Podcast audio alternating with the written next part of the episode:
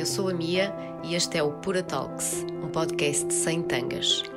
Aqui, juntos, vamos trabalhar desenvolvimento pessoal e espiritual, pura e simplesmente.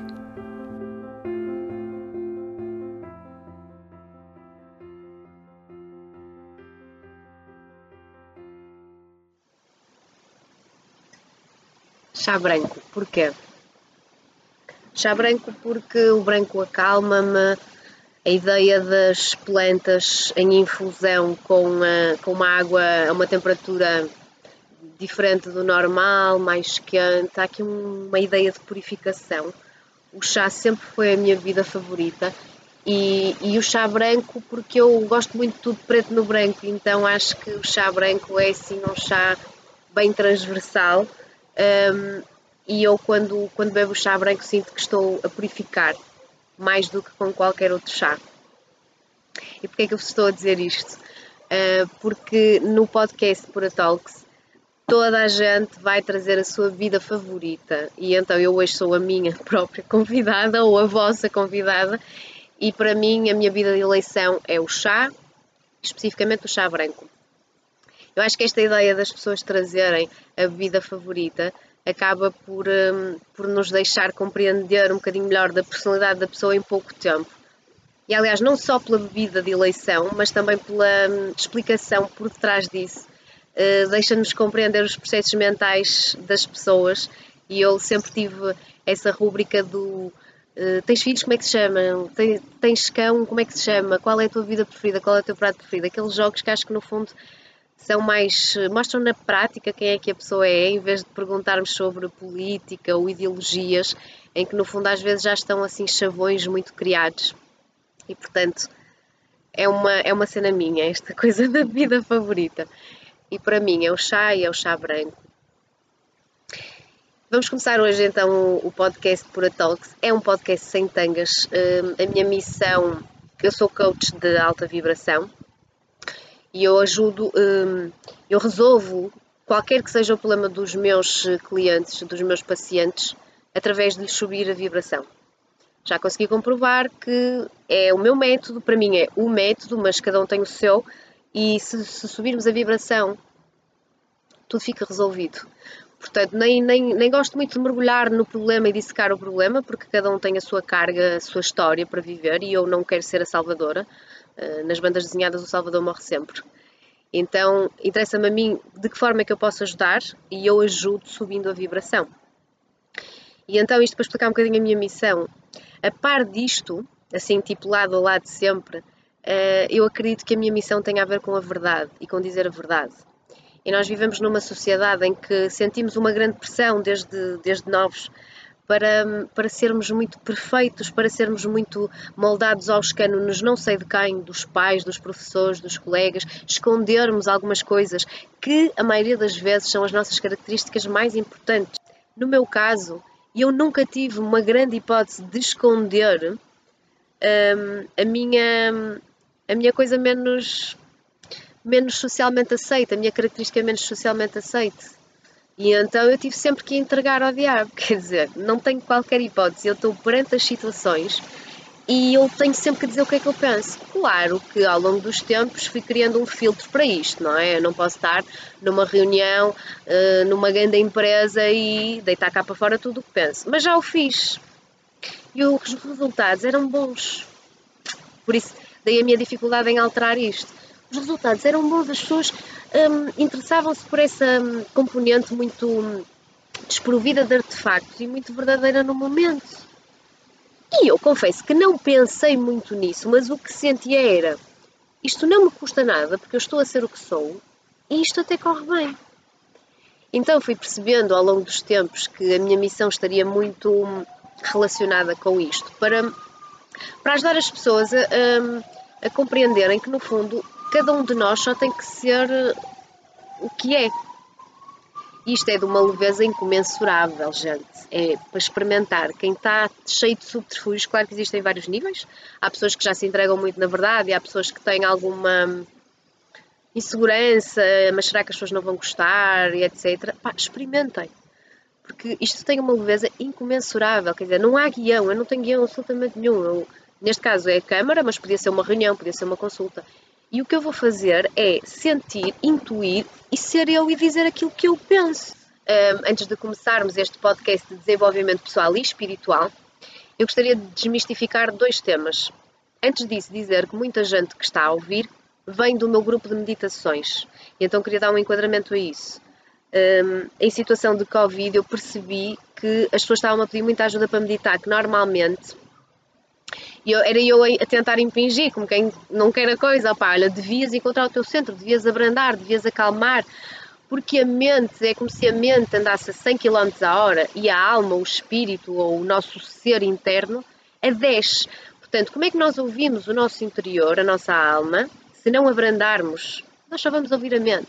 E a mente é medo, a mente é ansiedade, a mente é viver no passado e no futuro, não é estar presente aqui no agora. E então eu resolvi uh, criar um grupo gratuito no Telegram e fui gravando algumas meditações específicas para o, para o caso. Confesso que eu preparei um percurso com, de 10 dias com pontos de evolução em que eu percebi o resultado foi melhor do que o esperado. Que se houvesse pessoas que o fizessem a ler os textos, a ouvir os áudios, a fazer as meditações e, e a mergulhar no conceito que eu trazia a cada dia, podiam mudar a vida. Não, não tenho que ter aqui nenhum pudor em dizer isto, porque, porque eu tenho, tenho casos assim. Podiam mudar a vida porque abriam, abriam-se a uma panóplia de hipóteses e, e abriam-se inclusivamente a remexer no lixo que estava ali a acumular e a criar alguma fricçãozinha no presente e para o futuro. E houve muita gente a mergulhar intensamente e foi muito forte e foi muito interessante. Um, eu ainda continuo a ir lá ao grupo, agora vou gravar uma meditação especial dedicada a uma amiga muito especial e vou deixar lá. E quero estar presente e quero ir apoiando as pessoas e recebo imensas mensagens diariamente e não consigo responder a todas, mas vou respondendo. Agora, cada um tem que fazer o seu percurso por si e podemos ter ajudas e eu, eu pretendo fazer esse papel na, na medida em que possa, mas vamos nos individuar, vamos assumir a responsabilidade da nossa vida. E no seguimento desse grupo do Telegram, eu compreendi que pessoas um bocadinho mais céticas a este tipo de práticas acabou por mergulhar por ali adentro. Uh, porquê? Porque a conjuntura, a conjuntura sociocultural, esta pandemia, obrigou as pessoas a irem procurar novas coisas, novas soluções e a mergulhar dentro de si. Isso acho que, que foi uma oferta imensa do universo. Não vou desenvolver muito este tema, Uh, mas acho que tem pessoas adequadas para virem aqui ao podcast fazer isso. Mas para mim foi uma surpresa muito, muito boa. Mas no seguimento disso, senti ainda mais a necessidade de desmistificar então estes dois temas, que seriam um, a espiritualidade. Relativamente à espiritualidade, percebermos de uma vez por todas que a espiritualidade não tem nada a ver com espiritismo. Quer dizer, entendo que a palavra é semelhante, um, está relacionado da mesma forma que ego está relacionado com egoísmo e com egocentrismo, mas ego não é egoísmo nem egocentrismo. E espiritualidade não é espiritismo, não tem nada a ver com mortes, não tem nada a ver com almas, não tem nada a ver com, com rituais estranhos. A espiritualidade tem simplesmente a ver com algo que não é palpável e daí que nos faça tanta confusão. Quer dizer, porque nós falamos em, em corpo, está aqui, não é? Se calhar eu não estou propriamente a tocá-lo, mas isso eram outros temas. Está aqui corpo, eu vejo e eu, e eu toco nele. Eu sinto, todos os meus cinco sentidos conseguem captar o meu corpo. Se eu falar de alma, de espírito, de ser, de essência, não é palpável. Mas é assim, vocês já alguma vez agarraram uma molécula com as mãos, um átomo? Já e não, mas quer dizer, olha, está aqui um átomo. Isso não acontece, não é? Mas nós sabemos que ele existe. Qual é o problema com a espiritualidade? E eu acho, é a minha opinião, e eu acho que às vezes é um bocadinho cobardia e até ego. Se eu não consigo explicar a 100% o que é espiritualidade, eu não me vou entregar a isso. Mas depois parece que falta ali alguma coisa. E a meu ver, isso que falta é preenchido com a fé das pessoas, com a crença das pessoas. Eu acredito em algo superior. Não tem que ser um Deus, não tem que ser um Buda, pode ser a natureza. Eu acredito. Não é por não sabermos uh, apalpar a espiritualidade que vamos refutar a partir de uma ciência que desconhecemos, não é? Todos nós sentimos essa todos nós somos seres espirituais e sentimos essa espiritualidade dentro de nós. Porque há aqui um ser. Quando nós entramos em silêncio, nós sentimos uma energia dentro de nós, nós ouvimos barulhinhos, que é a nossa respiração, por exemplo. Mas como diz a Maria, a Maria é uma, uma professora minha brutal, que diz assim: Nós não conseguimos mandar o coração parar, pois não? Então há algo superior, há algo superior à mente. E temos que ter a humildade de o aceitar, não é? Uh, e portanto, quando nós uh, silenciamos tudo, há ali uma vibração que continua. Essa energia é nossa e é do nosso espírito. E portanto, também não é para falar de espíritos. Espiritualidade é tudo aquilo que não é palpável e que está na nossa essência. Está relacionado com a nossa intuição, está relacionado com tudo o que não são processos mentais. E hum, existe hoje em dia cada vez mais uma necessidade de, de tudo ser palpável e de tudo ser dissecável e super mental e super explicado com estatísticas e gráficos e etc. E eu acho que é aí que entra a arrogância. E não estou a chamar ninguém de arrogante, todos nós passamos por várias fases. Eu também tive a minha fase de ceticismo e de dificuldade em encaixar isto. Mas é aí que entra a arrogância do ser humano e de todos nós. Um, se nós não a sabemos explicar, ela não existe. Mas como é que é isto? Hum? Não é? É que há muita coisa que existe e nós não sabemos explicar. Uh, portanto, eu, eu um, relativamente à, à, espiritualidade, queria mesmo colocar essa questão de que espiritualidade não tem nada a ver com o espiritismo, ok? Relativamente ao outro tópico que eu queria abordar, tem a ver com a meditação. E há longos anos atrás, um, eu era uma pessoa extremamente ansiosa Aliás, o meu, o meu tipo de trabalho acaba por atrair muita gente que está assim bem nervosa e mais ansiosa e que tem ataques de ansiedade e depressões e etc. Porque, porque eu atraio isso, porque em miúda eu passei muito por isso. Não queria muito estar agora a contar a minha história de vida para não estar a expor ninguém, mas pronto, há de surgir. Também podem baixar o meu e-book que está no meu site, eu depois vou deixar nas notas e assim acaba por ser mais low profile, vão lendo.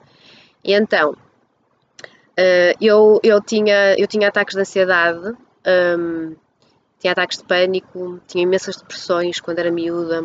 Eu vivia assim em sombra, e ninguém me conseguia mostrar a luz, e eu experimentava imensa coisa. Tomei muita medicação, um, os médicos punham-me a tomar medicação, e e eu acabei por perceber que alguma daquela medicação me fazia mal ao coração, portanto eu acredito que os químicos podem beneficiar algo e podem e acabam por prejudicar outra coisa. À parte disso, quando uma pessoa está em depressão, na minha opinião, ok? Agora tens psiquiatras todos em cima, não creio que psiquiatras venham ver isto. Isto é só a minha opinião. É a opinião de alguém que trabalha na área e que passou por isso. Na minha opinião, a medicação para a depressão é, acaba por colocar um, um, grande pano denso, uma grande nuvem, uma grande névoa, o que quiserem, sobre o sítio dentro de nós que nós precisamos de ir para nos individuarmos. Ou seja, eu tenho um bloqueio e fico com uma depressão. Eu só vou perder essa depressão, na realidade, quando eu conseguir ir dentro desse bloqueio, desenvencilhá-lo. Agora, se esse bloqueio se puser um tapete em cima, se puser uma pedra em cima, eu não vou lá. Então eu vou andar anos meia, meia grog, eu sei como é que era, e estou exatamente a fugir do sítio onde eu tenho que ir. Ok? Portanto, isto para mim eu. Eu recebo muitas pessoas com depressão em que quem sou eu para lhes tirar a medicação? Porque depois estamos a falar de uma questão química. Quando as pessoas estão em depressão, um, acabam por ter menos. Uh, o fluxo de serotonina não está a passar tão bem, etc. Isto é hormonal, isto é químico, isto é real. Agora, eu tenho formas normais e naturais de fazer com que esses fluxos normalizem. Não sou apologista da medicação, poderá haver casos em que tem mesmo que ser isso, mas eu, esses casos, poderei enviar para psiquiatras, ainda não aconteceu, talvez porque eles não chegaram até mim. Mas eu acredito sempre que subir a vibração resolve tudo. E então, hum, essa questão da, da medicação eu acabo por tratar as pessoas e em pouco tempo elas estão em paralelo comigo e com o psiquiatra, mantenho, eu, eu considero importantíssimo e peço-lhes para manter e passado pouco tempo, mas são muitas. dizem, uma, passado uma semana, passado 15 dias, passado um mês, o que seja, mas costuma ser pouco tempo. O meu psiquiatra diz que eu não preciso mais, vai-me fazer um desmame. Tudo ótimo, eu não tenho nada a ver com isso, ok? Mas isto para dizer que eu, na altura, vivia muito assim e percebi que eu tinha que arranjar uma forma de me controlar. E houve assim uma luz que foi: vai praticar yoga. Isto foi há muitos anos atrás. Uh, e então eu entrei numa escola que tinha um curso, que até era um curso para formadores de yoga, não era o meu interesse, mas eu fui. 4 anos, 3, 4 anos, não me lembro. Um, e comecei a meditar. E lembro-me que no início me disseram assim, e era este tema que eu queria trazer: meditação não é uma cena tipo. Isto não é para voar para o espaço e entrar em histórias lá lá land. A meditação é um meio para atingir um fim, ok? Pronto, mas o que eu queria dizer era que no início do curso, quando íamos para meditar, falaram-me num monge, um monge budista, eu agora não me lembro bem, que havia uma, um conto em que ele, ao meditar, levitou e jorrou mel pela cabeça. Ora, isto deixou uma pressão sobre a minha pessoa olé, porque eu pensei assim, levitar? Jorrar mel pela cabeça, gente, mas... Hein? E é assim, isto é uma caricatura e acho que este exemplo é fortíssimo. Nenhum de nós acha que meditar é, é, é levitar e jorrar mel pela cabeça. Mas achamos que são coisas assim meio estranhas, que nos vamos transcender, que vamos passar assim para um mundo super onírico. É assim, na meditação que podemos atingir um estado uh, de processos mentais e um estado emocional e um estado de consciência alterado, é um facto. É um facto. É uma coisa que vai surgindo com o tempo. É um portal para dentro de nós, quase, e para outros sítios, mas pronto, para dentro de nós. Um portal com um acesso muito, muito direito. Mas eu, eu apanho aqui muito esta ideia de que meditar, ai, assim uma coisa. Não é. Meditar é abrandar a mente para ouvirmos a alma.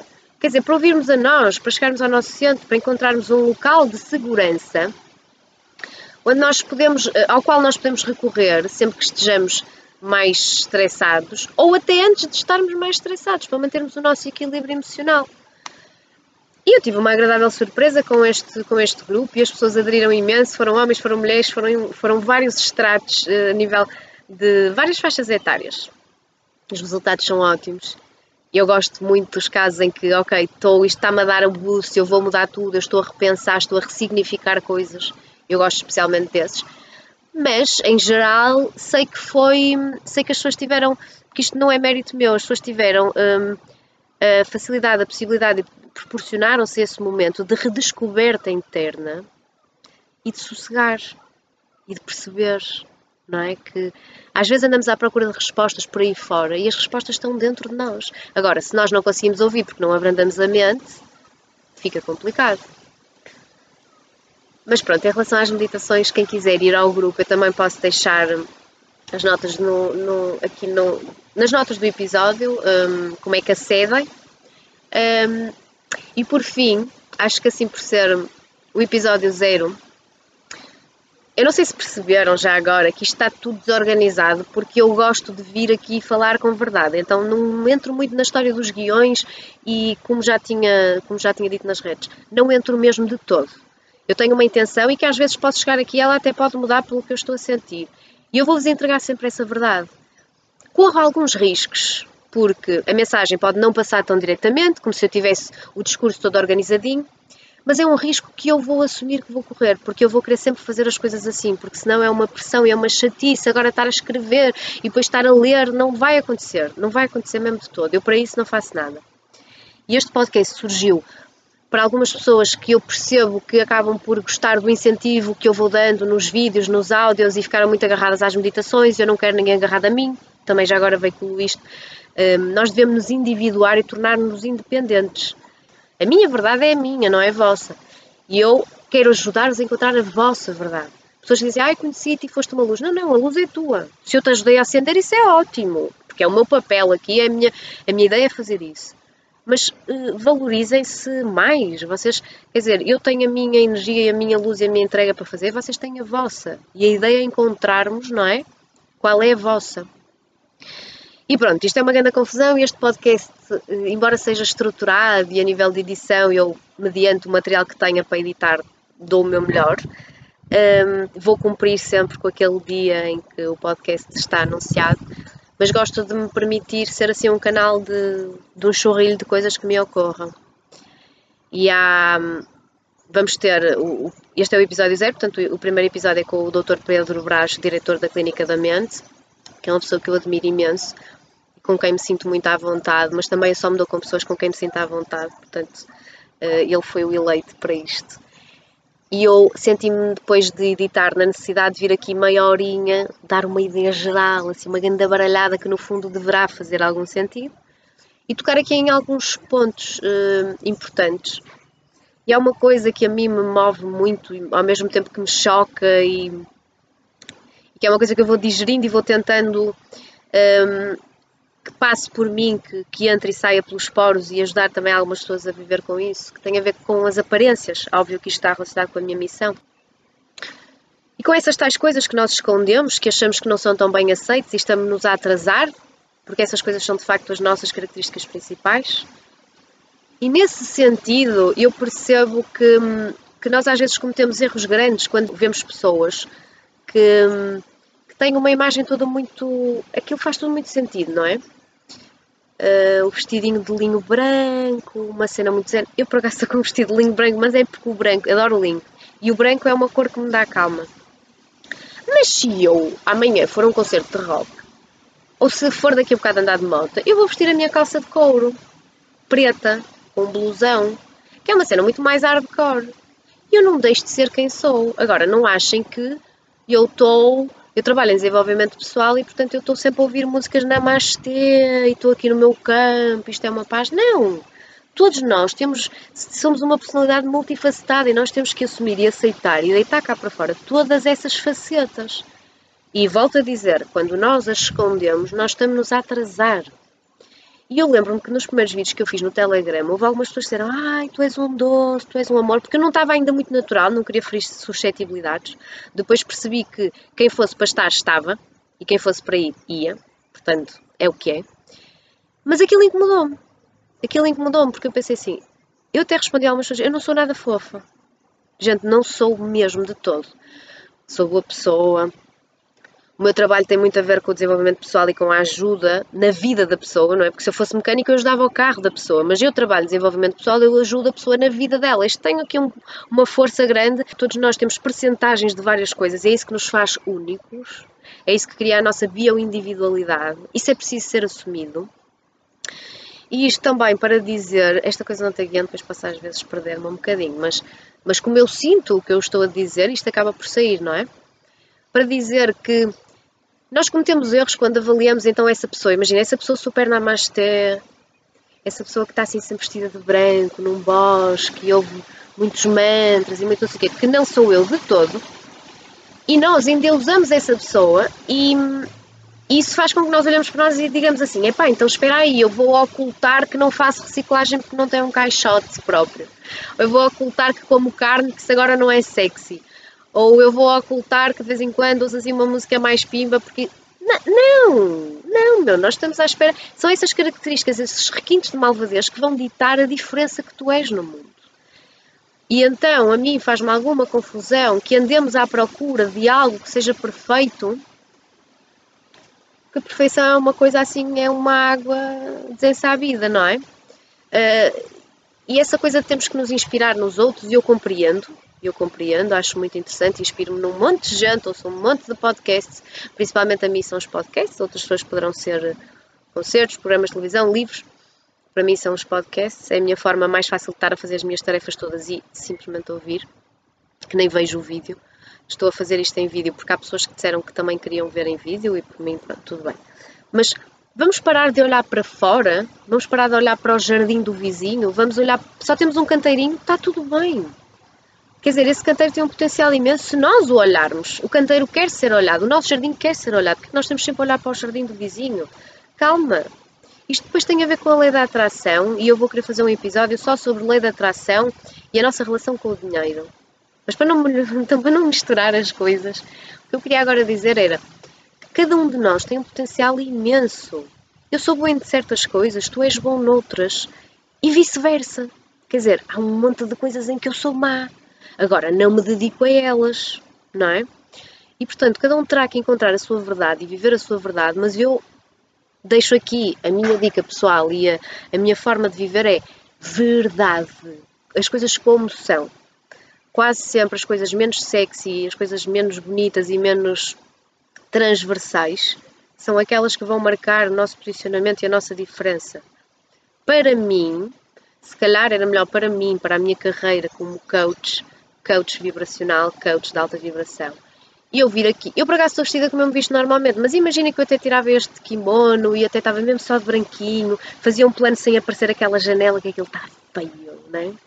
Uh, fazia assim tipo uma coisinha muito. Oh, e metia uma musiquinha de fundo toda Namaste. Epá, isso aí criava assim uma imagem muito. Estava ótimo, se calhar até passava para mais gente. Mas eu, quanto tempo é que eu ia conseguir aguentar essa mentira, não é? Não é. Eu prefiro assumir a verdade prefiro fazer isto como é. Um, e a partir daqui uh, será o que tiver que ser. Portanto, a mim dava-me jeito, que eu ando mal das costas, a estar aqui à beira da janela, era aqui que estavam as almofadas, e a fazer isto agora assim, do pé para a mão, porque acho que vocês vão perceber que, que inclusivamente se tiverem alguma ideia de fazer assim algum projeto, um grupo disto, um podcast daquilo, ser youtubers, whatever, um, que vão perceber, pá, mas aquela gaja agarrou ali no computador e fez isto assim fácil, não é? Pronto, poderá inspirar algumas pessoas. E por outro lado, isto depois acaba por ser desenvolvido melhor no podcast número 1 com o meu convidado Pedro, porque falamos sobre feito é melhor que perfeito. E para eu, daqui a 10 episódios, vos dar um podcast com um som brutal e uma imagem brutal, eu vou ter que errar e vou ter que detectar os erros. Portanto, se eu não o fizer agora menos bem, eu vou só estar a atrasar o bom, não é? E portanto eu acho que essa atitude também é muito importante. Mas dentro daquela personagem Namastê que eu estava a falar, eu lembro-me, eu respeito muito a expressão Namastê e o que está por trás dela. Uh, acho que se calhar podemos às vezes evocar e não saber o que quer dizer. Portanto, Namastê significa a minha alma honra a tua. E de facto, eu quando perco tempo, ou gasto tempo, não acredito em tempo perdido, gasto do meu tempo um, a falar com alguém, isso significa que a minha alma honra dessa pessoa também. Portanto, eu gosto muito do conceito de Namastê. Agora, eu lembro-me de, aqui há uns tempos atrás, não vou poder contar porque são, são personalidades conhecidas, mas de me virem assim com umas histórias nos projetos e ramala ramala e tudo muito, oh, não sei o quê. E eu dizer assim, pá, não me namastizes, eu não sou namastizável. Eu quando comecei esse curso de yoga, lembro perfeitamente, quando eu entrava dentro do curso, toda a gente era muito zen. Aquilo era uma paz, era uma beleza, era uma coisa tão linda. Olá! Beijinhos e abraços. E atenção, há pessoas que são genuinamente assim. A minha melhor amiga é uma pessoa que eu acho que a frase dela é: Oh, Mia, a vida é linda. Pronto. E é um amor de uma pessoa ela tem essa vibração belíssima. A minha vibração não é que não seja bela, mas eu sou mais da ação e de verdade, ok? De dizer as coisas e às vezes tenho dificuldade de ver a beleza das coisas. Nesse caso, essa minha amiga tem muito mais potencial nessa área. Mas o que eu quero dizer é, eu comecei a reparar e eu dizia à minha professora, esta senhora que estava aqui a abraçar-me, ela estava tão calma e tão equilibrada. Ela ontem passou-me à frente na fila do supermercado. Foi mal criada comigo. Aquele senhor que está ali, ah, ramala, ramala, vamos ver um chá e não sei o quê. Ontem, no trânsito, porque aquilo era uma zona, uma zona pequenina, pronto, é que as pessoas acabavam por se conhecer. Ontem, no trânsito, ele insultou-me e eu estou a reconhecê-lo. Ah, e isto mexe muito comigo, porque isto hum, são situações em que as pessoas, por estarem à procura de algo fora, entram em situações em que se fazem passar por coisas que não são. Nós temos, temos um coração, temos uma mente, temos uma alma, temos whatever, temos bons e maus momentos. E temos momentos em que somos desconfiados e temos momentos em que não gostamos das coisas. E é preciso dizer. Desde que isso seja verdade, só estamos a fazer com que as pessoas que têm o nosso feedback, e nós ao receber o delas, se formos todos verdadeiros, evoluamos muito mais depressa. E para mim, desenvolvimento pessoal é isto. Para mim, desenvolvimento espiritual é passar por estes processos na mente e depois trazê-los ao espírito e trabalhar como um todo. E é aí que nós, a certa altura, ganhamos um equilíbrio em que já nem queremos saber o que é que os outros pensam. Mas isto não é por falta de respeito aos outros. É porque nós, cada um de nós, eu, estou a viver a minha verdade. E se alguém ficar incomodado com isso, é porque não pertence aqui nem a mim, nem a este momento e está tudo bem. Eu também não pertencerei ao dessa pessoa. Não nos vamos atrasar e vamos discernir isto o quanto antes para evoluirmos, não é?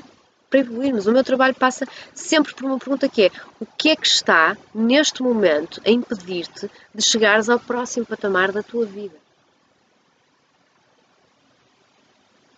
O que é que está neste momento a impedir-te de atingires aquilo que tu desejas para ti? E agora deixava-vos com essa, com essa pergunta e eu podia continuar aqui muito mais tempo, mas eu gostava mesmo de deixar esta ideia de que espiritualidade não tem nada a ver com espiritismo, meditação não tem nada a ver com levitação jorrar mel da cabeça e passar para outras para outros uh, espaços uh, estranhos do cosmos. E queria também que ficassem com esta minha perspectiva de que quando está tudo muito perfeitinho, muito direitinho, eu desconfio, porque a perfeição não existe e para mim perfeitos são os defeitos e a verdade contida neles e que vocês procurem quem é que são e que apresentem isso ao mundo sem problemas que as pessoas não vão gostar. Mas como é que vocês sabem? Vocês já apresentaram. Portanto, não temos que ter medo de perder eh, nada. Nós sempre que perdemos algo, ganhamos outra coisa. E portanto, a pergunta para hoje que eu deixo no ar, uh, e antes de lançar o episódio do, do Pedro Brás, feito é melhor que perfeito, um, ehm, deixava-vos então esta questão: o que é que vos está a impedir de chegarem ao próximo, patamar, da vossa vida? O que é que vos está a atrasar de chegarem ao próximo nível da vossa vida? O que é isso? Quem é isso? Obrigada por ouvires até ao fim. Acredita que a inspiração para este podcast Pura Talks és tu. Se gostaste, partilha e subscreve. Até à próxima!